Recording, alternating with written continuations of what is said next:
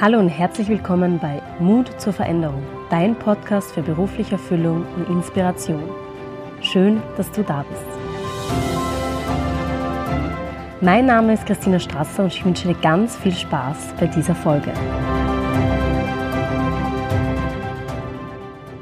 Heute habe ich Gugi Hofbauer zu Gast und ich freue mich schon sehr auf ihre Geschichte, auf den Blick hinter die Kulissen und auf den Veränderungsprozess und den Weg zu ihren Träumen.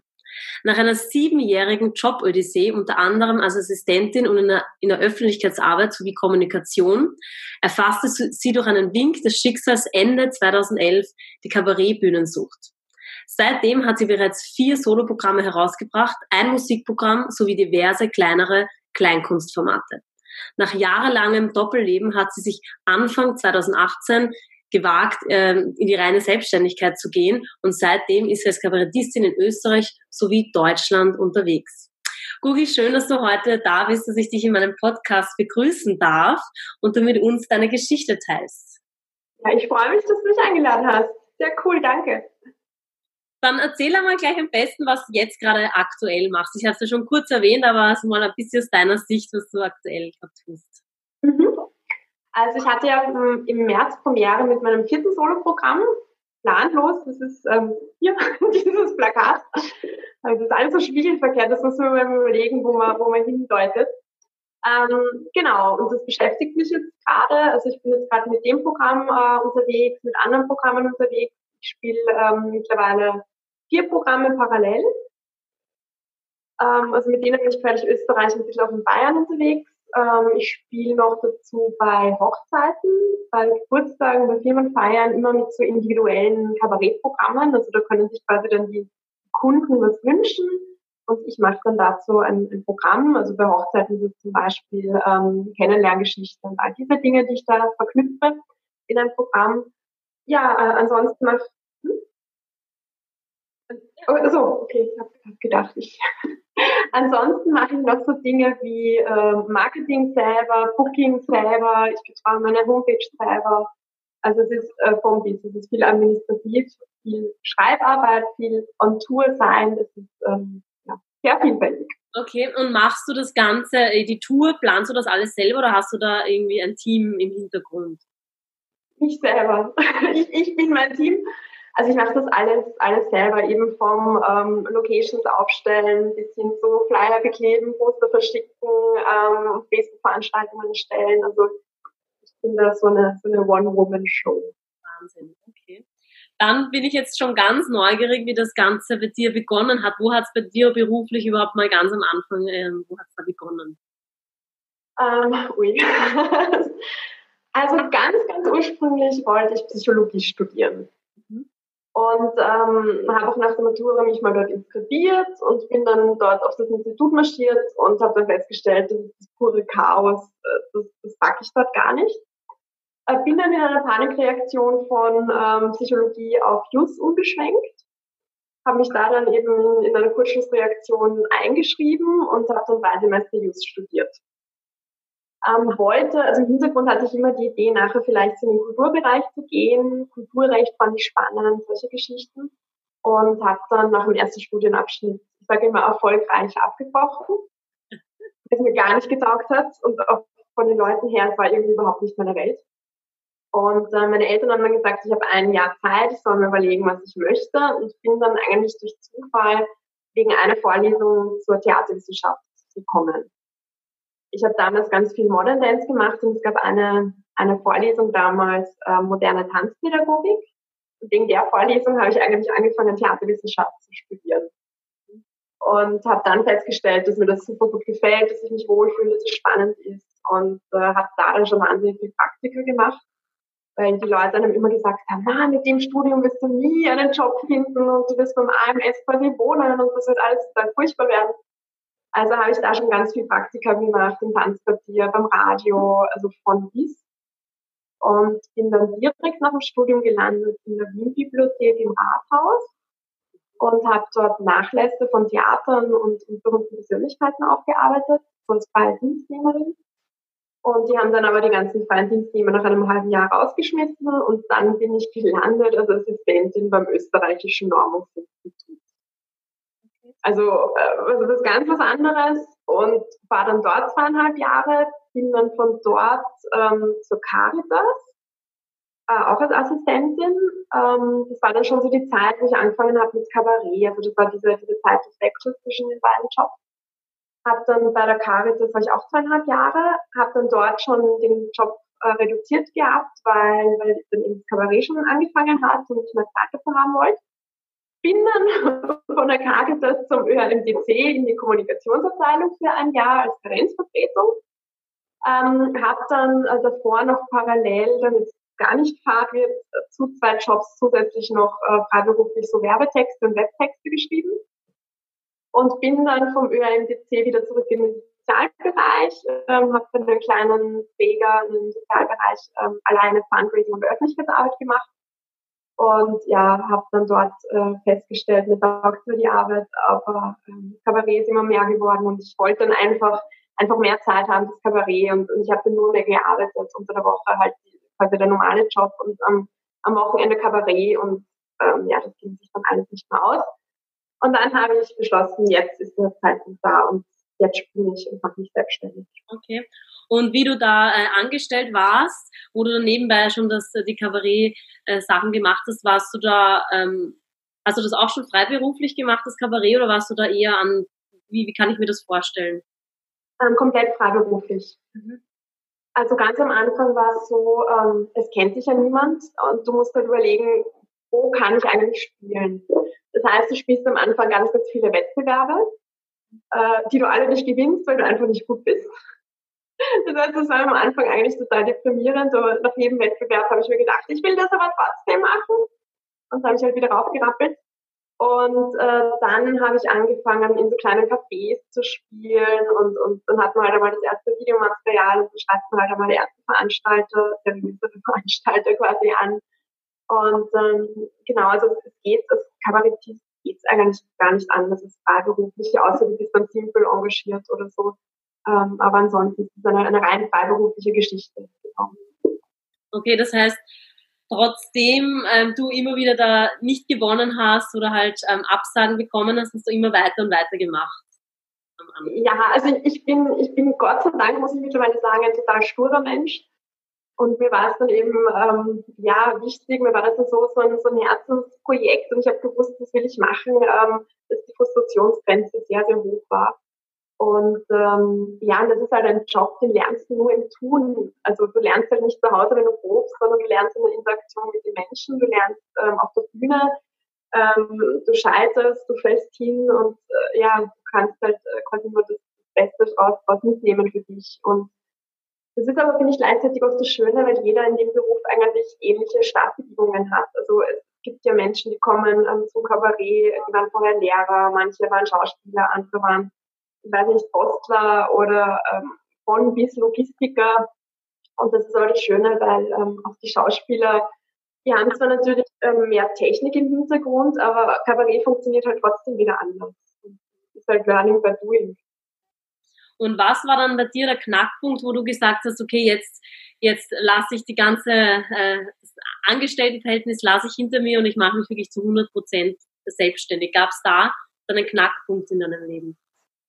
Ja, also ich sage immer, es war dann ähm, ein, ein, Zeichen oder die Zeichen haben sich gemehrt. Ähm, ich habe damals schon länger mit der Idee äh, gespielt und ähm, habe mich aber eine Zeit lang in diesem letzten Job total wohlgefühlt. Und dann war es so, dass dort die Geschäftsführung gewechselt hat und, und das ganze, die ganzen Strukturen sich dort geändert haben und ich, ich mich dann nicht so ganz drinnen gesehen und gefunden habe. Und ähm, mir dann gedacht habe, naja, vielleicht ist das, ist das ein Zeichen, dass es jetzt der Zeitpunkt ist zu springen. Und ja, und habe dann, hab mir dann noch zwei, drei Monate Zeit genommen, um das zu überlegen und um das eben auch zu planen und durchzurechnen, wie es finanziell ausgeht und worauf ich mich da wirklich einlasse. Also so ungefähr wusste ich es ja, aber es ist halt dann trotzdem nochmal was anderes. Genau, und ich glaube schon, hätte ich mich weiterhin total wohlgefühlt in dem letzten Job, dann hätte sich das wahrscheinlich weiter hinausgezögert. Also irgendwann wäre der Punkt trotzdem da gewesen, aber er wäre wahrscheinlich später. Und hat, ja. Aber ich, ich bin der Meinung, es passiert nie etwas umsonst. Also ich bin halt so ein Mensch, der so an, an Zeichen und, und ähm, an, an solche Dinge glaubt. Ja. Das stimmt definitiv, ja.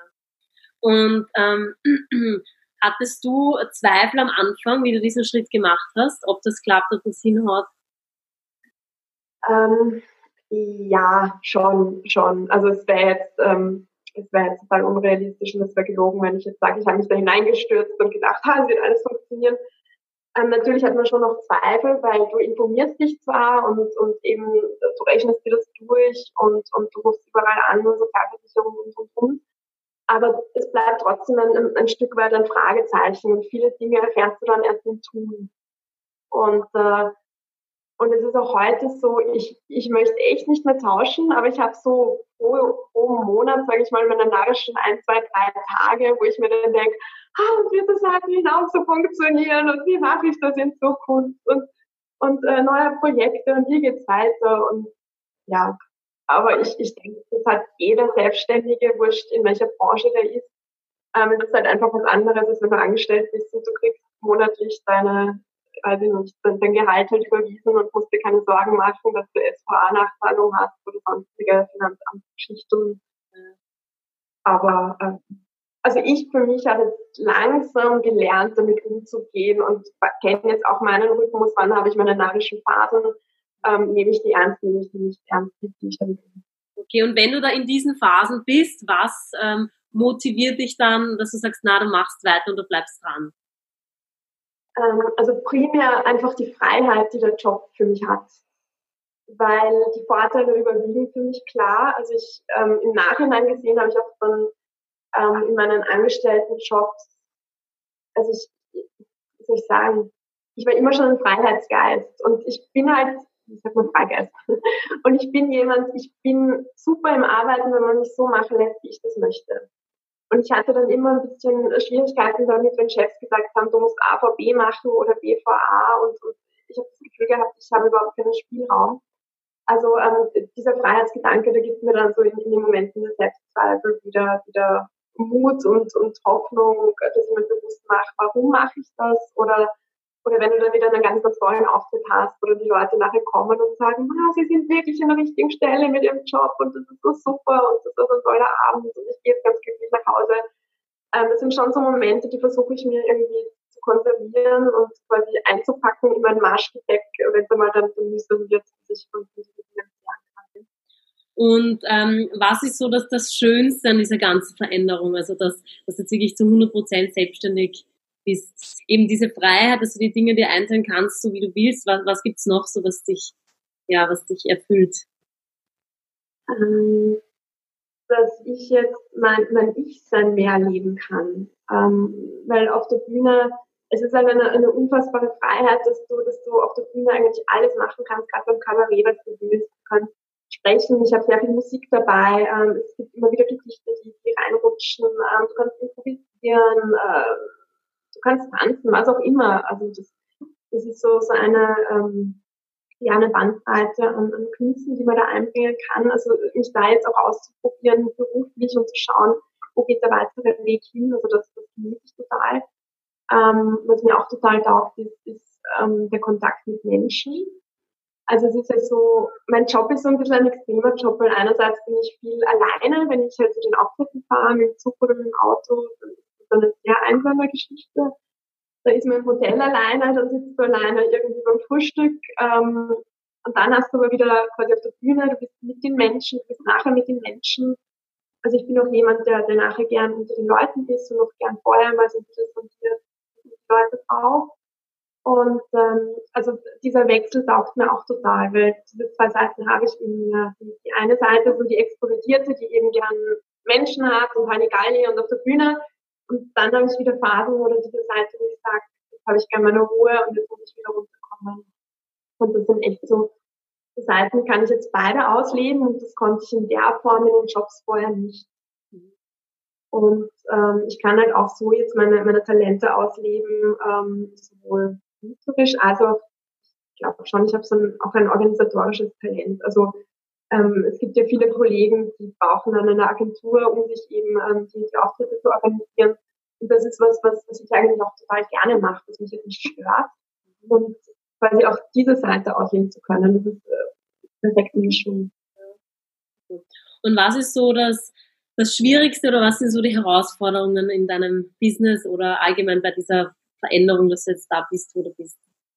Mhm. Ähm, ja, auf jeden Fall einmal, dass man eben ein Alleinkämpfer ist oder ein Alleinkämpferin. Das heißt, ich habe am Anfang einmal schauen müssen, wie kriege ich das hin, dass ich im Alltag nicht vereinsame. Ähm, weil wenn du dann halt Phasen hast, wo du viel organisierst, wo du viel zu Hause probst, aber nicht mit Regisseurin, sondern wirklich alleine, dann besteht halt echt die Gefahr, dass du irgendwie äh, soziale Kontakte kaum mehr hast. Da habe ich dann halt geschaut, dass ich ähm, zu Netzwerktreffen gehe, dass ich viel auch andere Selbstständige, mit denen ich befreundet bin, treffe, ähm, dass ich zu Veranstaltungen gehe. Also das ist immer wieder eine Herausforderung, weil das muss ich mir dann selber immer wieder einteilen und sagen, jetzt, jetzt einmal sozial quasi.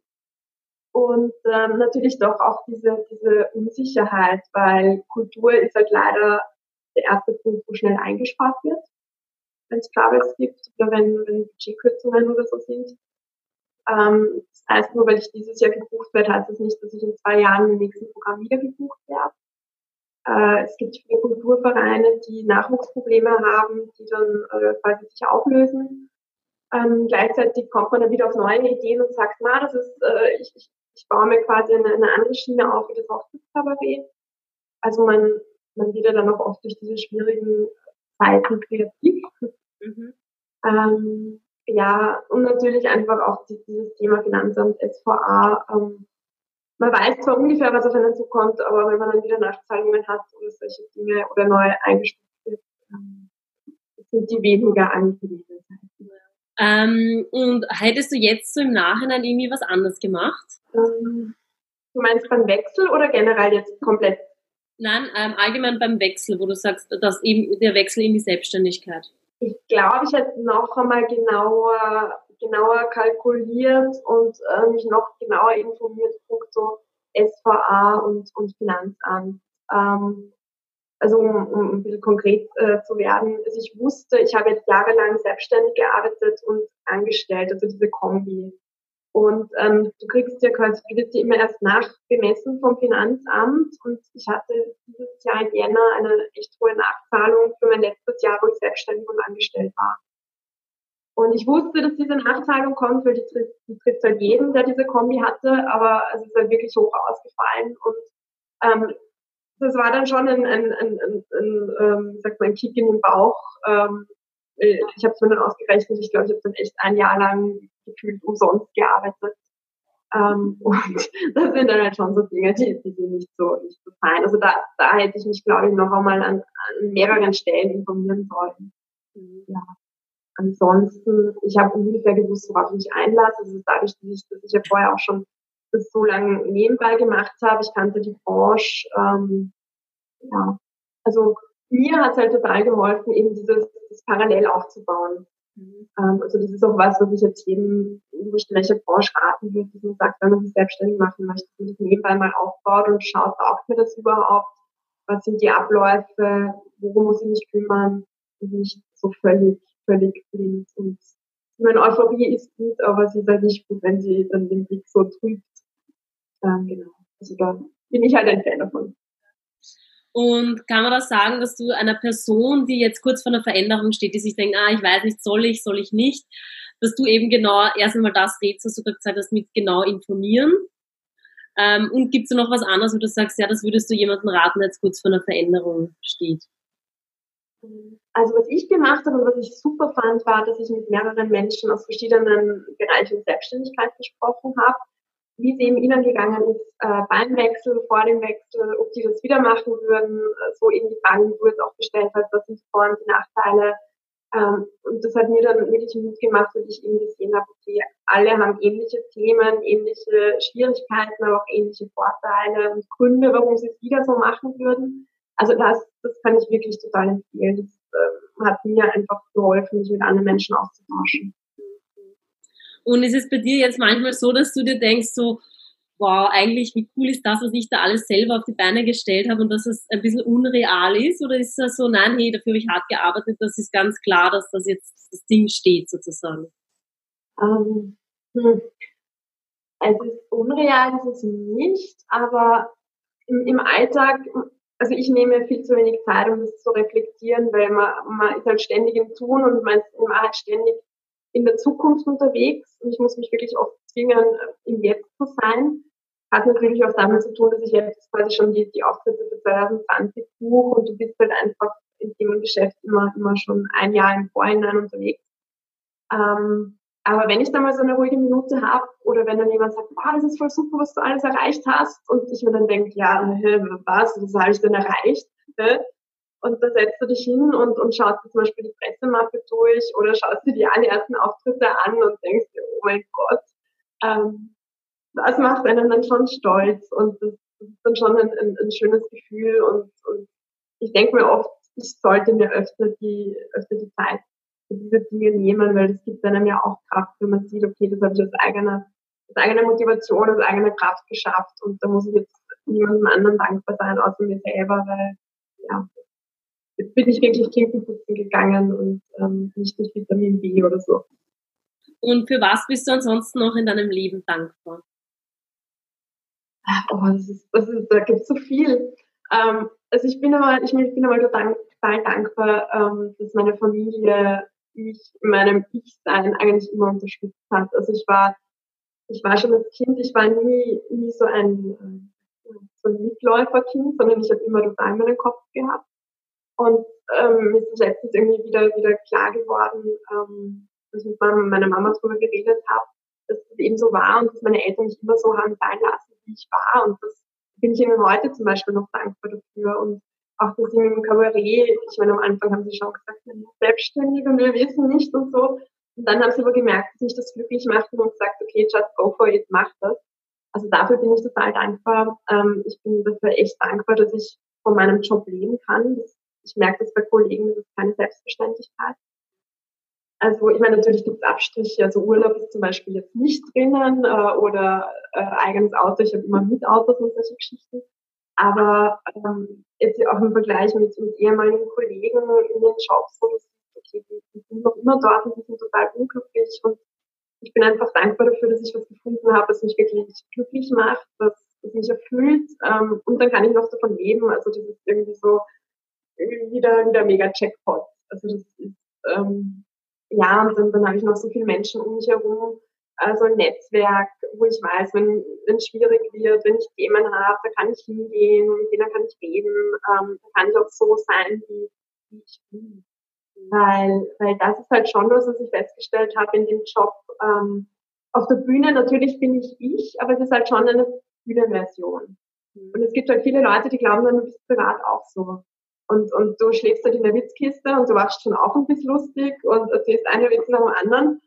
Und umso dankbarer bin ich wirklich für Menschen, wo ich auch mal traurig sein kann, wo ich nachdenklich sein kann und, und jetzt nicht sagen, äh, ja, ja, okay, du bist jetzt traurig, aber sag mal, wie geht dein neuer Lieblingslied? Äh, was bedeutet für dich Erfülltheit im Leben?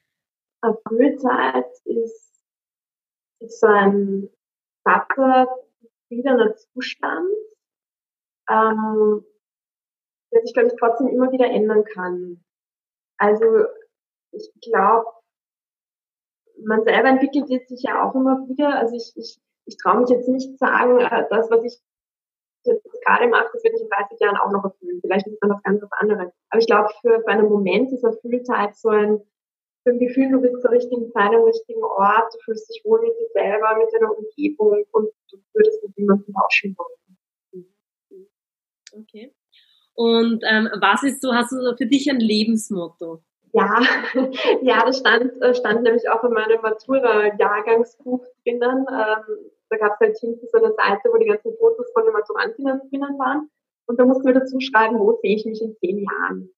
Und ich habe mir damals mit 17 gedacht, ja, keine Ahnung, wo ich mich in zehn Jahren sehe, was für eine blöde Frage. Und habe dann ein, also ich bin so ein, ein Zitate-Junkie, ich liebe Zitate. Und habe dann ein Zitat ähm, gefunden von John Lennon. Leben ist das, was dir passiert, während du damit beschäftigt bist, andere Pläne zu machen. Und ich hätte mir nie gedacht, wie ich diese Zitate reingeschrieben habe, dass das einmal so prägend sein wird für mein Leben, weil ich habe das alles ganz anders geplant. Also ich habe gedacht, ich werde, ich werde, also ich werde jetzt 33 äh, dieses Monat, ich werde mit 33 ähm, vielleicht einen netten Job haben, ich werde verheiratet sein, ich werde zwei Kinder haben und äh, ja, und es ist aber ganz anders gekommen und es ist irgendwie total, total schön. Also das ist, ähm, mein Leben lässt sich nicht planen und ich bin voll so ein, so ein Umwegsmensch, sage ich immer. Ja, ja. ja, also das ist mein Motto. Ja, sehr schön, das ist ein schönes Motto. Ähm, wo kann man dich das nächste Mal auf der Bühne sehen? Ähm, Wien oder Österreich? Also Wien oder Österreich klingt ja. blöd, aber Wien oder ähm, also der nächste Auftritt öffentlich ist am 14. Juni in Pinsdorf, das ist in Oberösterreich. Ähm, dann über den Sommer habe ich mehr so geschlossene Veranstaltungen, eben äh, Geburtstage, Hochzeiten, solche Geschichten. Und dann bin ich im August, am 29. August in Gamlitz in der Südsteiermark, am 31. August in Gabeinstal in Niederösterreich, am 2. September in der Kulisse und äh, ja, die, die ganzen Termine findet man sonst eh auf www.hofbauer.at. Also da ist immer alles so monatsweise gelistet. Oder ähm, was man jetzt schnell einschiebt für Wien ist zum Beispiel der 18. September, da spiele ich im Café Korb mein Musikprogramm pur. Also für alle, die mal sagen, wir wollen nicht nur, nicht nur die ganz lustige Seite, sondern auch einmal nachdenklichere Lieder äh, hören oder mal Dinge, die ich sonst nie auf die Bühne bringe, die sind dort sicher gut aufgehoben. Ja, dann danke ich dir recht herzlich für deine Zeit und dass du uns da mitgenommen hast auf den Weg, äh, ähm, ja, als, als Kabarettistin freiberuflich oder selbstständig zu arbeiten. War wirklich sehr, sehr spannend zu hören. Vielen Dank. Danke für die Einladung. Hat mich sehr gefreut. Schön, dass du heute wieder eingeschaltet hast. Ich hoffe, du hast dir für dich etwas mitnehmen können und Inspiration geholt. Ich freue mich sehr, wenn du mir auf iTunes eine 5-Sterne-Bewertung dalässt und mich somit unterstützt. Und besonders freue ich mich auch darüber, wenn du deine Gedanken mit mir teilst, was mein Podcast vielleicht in deinem Leben bereits bewirkt hat. Du findest alle wichtigen Links und Infos unten in den Show Notes. Ich hoffe, wir hören uns das nächste Mal wieder. Bis dahin wünsche ich dir alles, alles Gute. Deine Christina.